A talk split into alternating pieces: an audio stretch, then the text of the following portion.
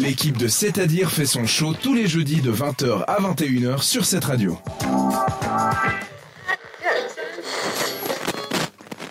Et ça tombe bien, Florian, tu vas nous expliquer comment faire un show, mais plutôt vidéo, comment être tendance en 2023 dans des vidéos et surtout quelles vidéos fonctionnent cette année.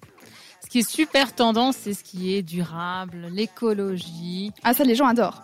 Exactement, la décroissance, comment consommer de manière adéquate. Il y a aussi les tutos.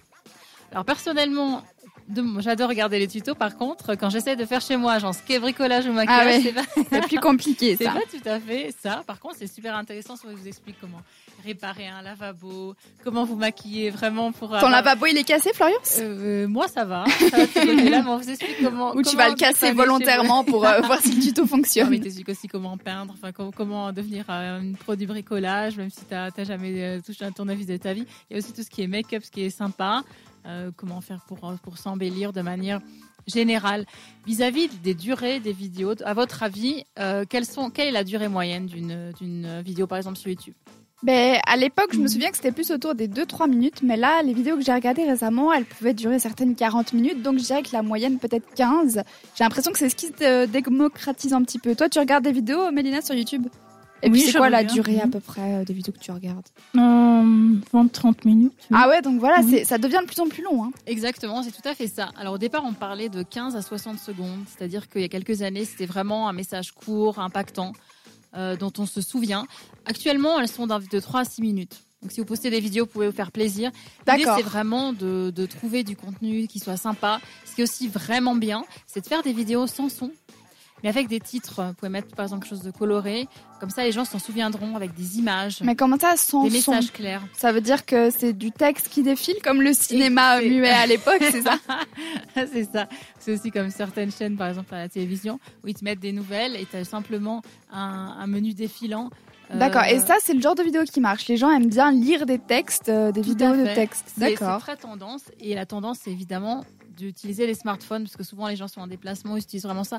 Quand, à, partir du Covid, il y a eu de plus en plus de vidéos qui ont été faites sur smartphone et de plus en plus de gens ont commencé à poster, poster, poster. L'idée, c'est aussi de s'y mettre. Euh, on a parlé, donc, euh, vous savez, la, la procrastination, je vais y arriver, il faut la laisser de côté et s'y mettre.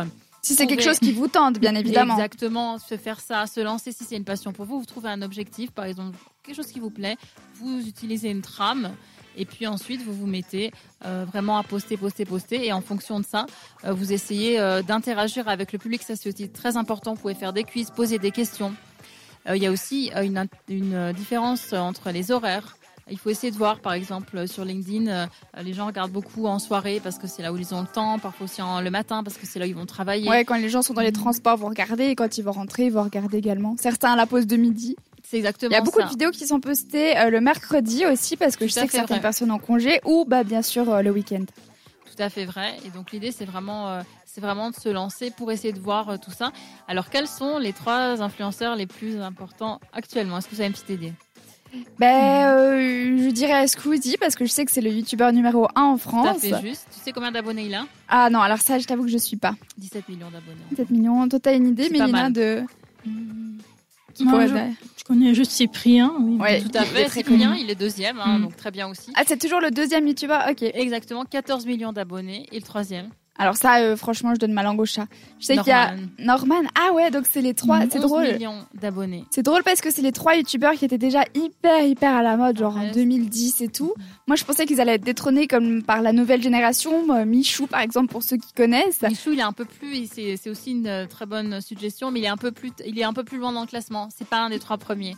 Voilà, c'est très intéressant en tout cas à savoir. Et donc euh, Squeezie, il fait tout ce qui est gaming. Euh, Cyprien, il fait des choses qui sont drôles. Et Norman aussi, euh, Norman fait des vidéos, c'est un petit peu tout ce qui est tout ce qui est des podcasts, des très sympa. Et vous pouvez aussi vous inspirer de de ce qu'ils font en fait. Hein. Après, vous avez des tutos ou des ou des coachs. Alors là, il y a tout. Hein. Il y a des love coach. On peut vous expliquer comment trouver le grand amour. moi, j'aime beaucoup ce qui est coach aussi vis-à-vis de de la mode parce que ça peut, on peut s'en inspirer tout simplement ou ça fait du bien. C'est un petit peu des, des good vibes. Voilà pour les tendances vidéo 2023. Merci beaucoup Florence. Et puis si euh, cette chronique vous a donné envie de vous lancer sur YouTube, eh bien envoyez-nous votre première vidéo. On la repostera euh, sur notre page Instagram en story. Ça fera un plaisir. Est-ce que Alice on the Roof euh, aime bien faire des vidéos YouTube? Je sais pas. En tout cas, ses clips ils sont sur YouTube et c'est malade qu'on écoute tout de suite. Entre les chroniques et après l'émission, l'équipe de C'est-à-dire est sur Instagram.